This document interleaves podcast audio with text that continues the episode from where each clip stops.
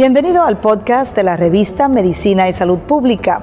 No se pierda nuestra entrevista exclusiva con los médicos y expertos más relevantes para la medicina y la salud pública en Puerto Rico y el mundo. Si desea ver este podcast en vídeo, puede hacerlo en nuestro canal de YouTube Revista MSP. Saludos y gracias por acompañarnos en otra transmisión de la revista de Medicina y Salud Pública. Hoy vamos a hablar sobre telemedicina, que desde que surgió la pandemia ha estado en auge. Es una gran herramienta tanto para los pacientes como para los profesionales de la salud. Y nadie mejor para hablarnos sobre cómo funciona en Puerto Rico que el presidente del Colegio de Médicos Cirujanos de Puerto Rico, el pediatra, el doctor Víctor Ramos. ¿Cómo se encuentra, doctor? Buenas, buenas tardes, gracias por la invitación. Pues doctor, hablemos de cómo se ha implementado el programa en Puerto Rico. Bueno, ciertamente telemedicina en Puerto Rico empezó por una ley, pero como los planes médicos no, lo, no cubrían telemedicina, así que empezaba de una manera bastante limitada. Y entonces se creó otra ley que creó unas restricciones adicionales y la gente básicamente no estaba haciendo telemedicina, la mayoría de la gente, y llegó la pandemia. Así que eh, se aprobaron unas resoluciones y se flexibilizaron los requisitos temporariamente, pero es durante, mientras dure la emergencia. Cuando acabe la emergencia, hay que volver a, lo, a la ley original. Y, y, por ejemplo, ahora mismo se puede hacer telemedicina por Zoom, eh, Skype, FaceTime, esas cosas no se van, puedan hacer después que acabe la emergencia, tiene que ser todo por, por portales IPA compliant y HLA7 y todos los, los detalles que tienen que ver con la, con la seguridad de la información de los pacientes. Así que eh, dentro del dinero que se asignó del CARES se asignó un dinero para eh, preparar a los médicos para hacer telemedicina. El colegio médico a petición del entonces secretario de Salud, doctor Lorenzo González, solicita un grant eh, para eh, educar a 3.500 médicos. Y lo que hacemos con este grant es, se le paga todo lo que tiene que ver con credenciales, ¿verdad? La licencia, el affidavit y todos los detalles, la gestoría. Y entonces, además, se le ofrece una plataforma por un año para hacer telemedicina que cumple todos los requisitos y un sistema de, de créditos de 18 créditos. Se piden 7 créditos para recertificación. Pero usted, al usted coger estos 18 créditos, sobre todo si usted nunca ha hecho telemedicina, lo prepara para estar preparado no solo en los aspectos clínicos, sino en los aspectos tecnológicos y legales que implica hacer telemedicina, porque telemedicina no es algo menos riguroso de una visita presencial. Usted tiene que tomarlo como si fuera una visita presencial y, tener todas las formalidades que tiene una, una visita presencial porque puede generar una reclamación médico legal como cualquier visita presencial. De hecho, hay que notificarle a su seguro impericia después que pase la emergencia que usted va a seguir haciendo telemedicina para que le cubra el seguro de, de impericia médica, sea con quien usted esté, esté asegurado. Así que eh, eh, eh, queríamos asegurarnos que los médicos estuvieran preparados tanto clínicamente como tecnológicamente como legalmente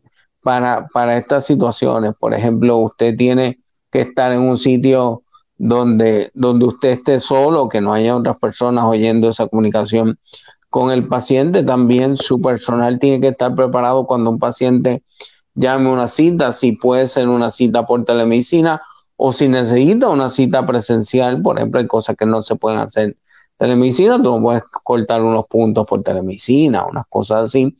Pero también puede pasar que en el transcurso de una visita de telemedicina surge alguna situación que requiera una, una visita presencial, ¿verdad? Los médicos tienen todas sus oficinas preparadas para que la gente pueda ir presencialmente. Pero hay unos pacientes que, ya sea por temor al COVID o porque se le hace más cómodo, pueden usar telemedicina y pacientes que tienen ciertas condiciones, por ejemplo, los encamados, los pacientes que tengan algún tipo de discapacidad, pues probablemente eh, le es más fácil a sus cuidadores eh, atender por telemedicina y solo sacarlos en caso de que sea estrictamente necesario. También es importante, ¿verdad?, que sigan la comunicación con su médico para que su médico le diga si puede tener una visita por telemedicina, se necesita una visita presencial o usted está tan mal que tiene que ir para el hospital. Eh, esto, así que, que, es importante, así que a ver, el colegio no fue el único que recibió este grant, otros grupos recibieron el grant para, para educar a médicos y también otro grupo para educar a los pacientes en, en el uso desde el punto de vista del paciente de la telemedicina y lo que necesita para poderse conectar con su médico. Claro, en lo que a usted respecta, ¿verdad? Que es la clase médica, usted mencionó 3.500 médicos. Significa que no todo el universo de médicos en Puerto Rico puede utilizarlo como herramienta en todo momento o, o por qué el número de 3.500 cuando sabemos que son más los médicos. No, por, eh, eh, básicamente hay varios programas, no solo el del colegio, hay otros programas con otros grupos que están yendo a, otro, a otros grupos como los 330, los IPA, etcétera. La idea de nosotros es cogemos a quien llamen, pero la idea es que sea más el médico de oficina, que no está asociado a un grupo, que le sea más fácil hacer, sino que le sea más complicado porque está solo. Así que, que es, la idea y la idea es que se cubran a todos a través de los distintos grants que se dieron, no solo al colegio médico, sino a los otros grupos. Así que, que la idea es que todo el que quiera hacer telemedicina pueda hacerlo. No solo tiene que estar en Puerto Rico, puede estar fuera de Puerto Rico, pero tiene que obviamente hacer telemedicina para Puerto Rico. Tiene que, que sacar, sacar la licencia de telemedicina en Puerto Rico, que si está ejerciendo en otro estado, tiene que tener toda su licencia de ese estado vigente al día para poder hacerlo en Puerto Rico. Obviamente, si está en Puerto Rico, tiene que tener su licencia de médico de Puerto Rico al día. Bueno, como usted señala, ¿verdad? Después de la pandemia, pues se flexibilizó el uso de la telemedicina, pero lo cierto es que ya muchos más profesionales han entrado en contacto con esta forma, ¿verdad?, de brindar servicios de salud y quizás, ¿verdad?, no haya marcha atrás. Pregunto, ¿todos estos cursos preparan entonces a los médicos para la nueva etapa, aún después de la pandemia? Sí, usualmente los créditos son solo siete, pero nosotros le damos un programa robusto de 18 créditos para que estén preparados en todos los aspectos, ¿verdad? Para hacer telemedicina, que los médicos, ¿verdad? Hay otros profesionales que hacen lo que se llama telesalud, ¿verdad?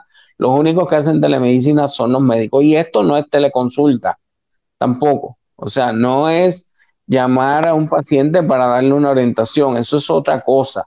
Eso no equivale a una visita por, por telemedicina. De hecho, se aprobó una ley, en la ley de factura sorpresa se estableció que cualquier factura de telemedicina se tiene que pagar como presencial, ¿verdad? Siempre hay que estar pendiente a los planes médicos que se ponen creativos, pero, pero hay una ley que establece que tiene que pagarse como presencial. ¿Y cómo se distingue entonces, doctor, telemedicina? Usted ya dio un ejemplo, pero para abundar un poco más la diferencia entre lo que es telemedicina y telesalud. Telesalud son las otras profesiones, ¿verdad? Los nutricionistas, los, los distintas otras profesiones pueden hacer también consultas de, eh, de manera virtual, pero son, eh, se llama telesalud porque originalmente la ley de telemedicina era solo para los médicos y establecía las prerrogativas eh, que tienen los médicos de manera presencial, de manera virtual. la ley original básicamente quería incluir solo los nombres en, en telemedicina y básicamente hacía médicos a los otros, lo cual no podía hacer. Así que se cambió y se hizo un renglón para que todos los demás estuvieran bajo lo que es telesalud y de, según lo, mismo que ellos pueden hacer presencialmente, es lo que pueden hacer virtualmente, ¿verdad? Los médicos pueden hacer todo lo que puede hacer un médico. El dentista puede hacer todo lo que puede hacer un dentista, aunque el dentista hay que muchas cosas son presenciales el psicólogo puede hacer todo lo que puede hacer un psicólogo, por ejemplo, no puede recetar. El optómetra puede hacer todo lo que puede hacer un optómetra, etcétera, etcétera. Todas las demás profesiones pueden hacer lo que, lo que le permite sus leyes habilitadoras. ¿Y cuál ha sido la acogida, doctor? ¿Y cuál es el principal comentario eh, quizás el, beneficio que han visto los médicos frente quizás al downside, ¿verdad? A, lo no tan bueno que ofrece la telemedicina.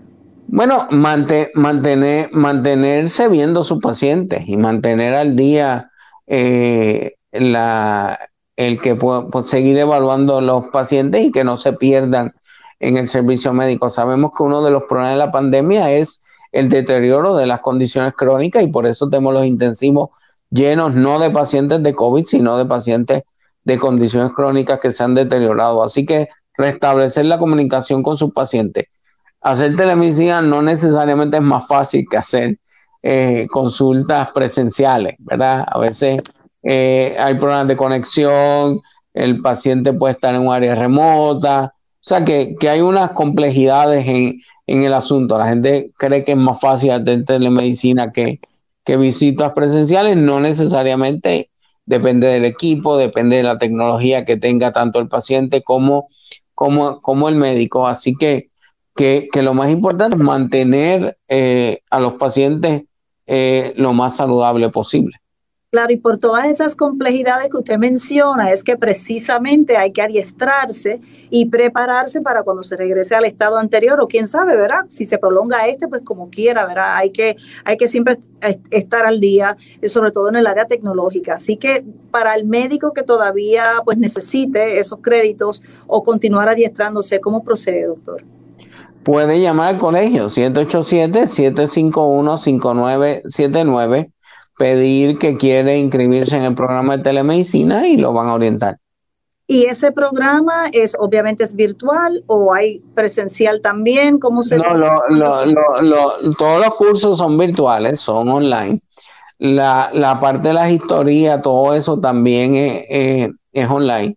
Eh, básicamente lo único que es presencial es la notaría, ¿verdad? Porque en Puerto Rico la, la notaría es presencial, tiene que estar frente al abogado para firmar el affidavit también lo puede hacer con su abogado y el colegio le reembolsa. Eh, sí, y, y básicamente hay que tener toda la documentación al día de su licencia, ya sea Puerto Rico o en el estado donde, donde la tenga vigente. ¿Y qué tiempo o por cuánto tiempo es el curso y hasta cuándo tienen para inscribirse o es un ongoing event, o sea, es, continuo? Mm, no, el, el, curso va a estar por un año y la, la plataforma eh, va a estar por un año, después pueden decidir quedarse con ella o, moverse a otra. Y, pero hay, un deadline, ¿verdad? El dinero del CareShack se extendió hasta junio, pero eh, así que tiene que ser antes de esa fecha y mientras más temprano mejor. Bueno, y el, para el que no sepa el número de teléfono, lo puede buscar también por internet, pero para que nos refresque el número. Sí, 787-751-5979. Pide que se quiera inscribir en el programa de telemedicina y lo van a pasar con el personal que ya está orientado de lo que le tiene que pedir. Bueno, y todo el proceso bastante rápido y fácil porque el colegio también está eh, al día en cuanto a tecnología, con facilidades eh, eh, increíbles y modernas aquí en el área de Torrey. Así que le deseamos muchísimo éxito, doctor. Muchas gracias. Bueno, y al público también, gracias por su sintonía y a los médicos, ya saben, tienen tiempo todavía para inscribirse en lo que es la telemedicina, que ciertamente, según la experiencia de los pacientes y de muchos médicos, es una gran herramienta que llegó para quedarse. Muchísimas gracias y síganos en todas las plataformas bajo arroba revista MSP. Y también puede escuchar esta entrevista en forma de podcast que subimos a la plataforma SoundCloud. Será hasta la próxima. Thank you.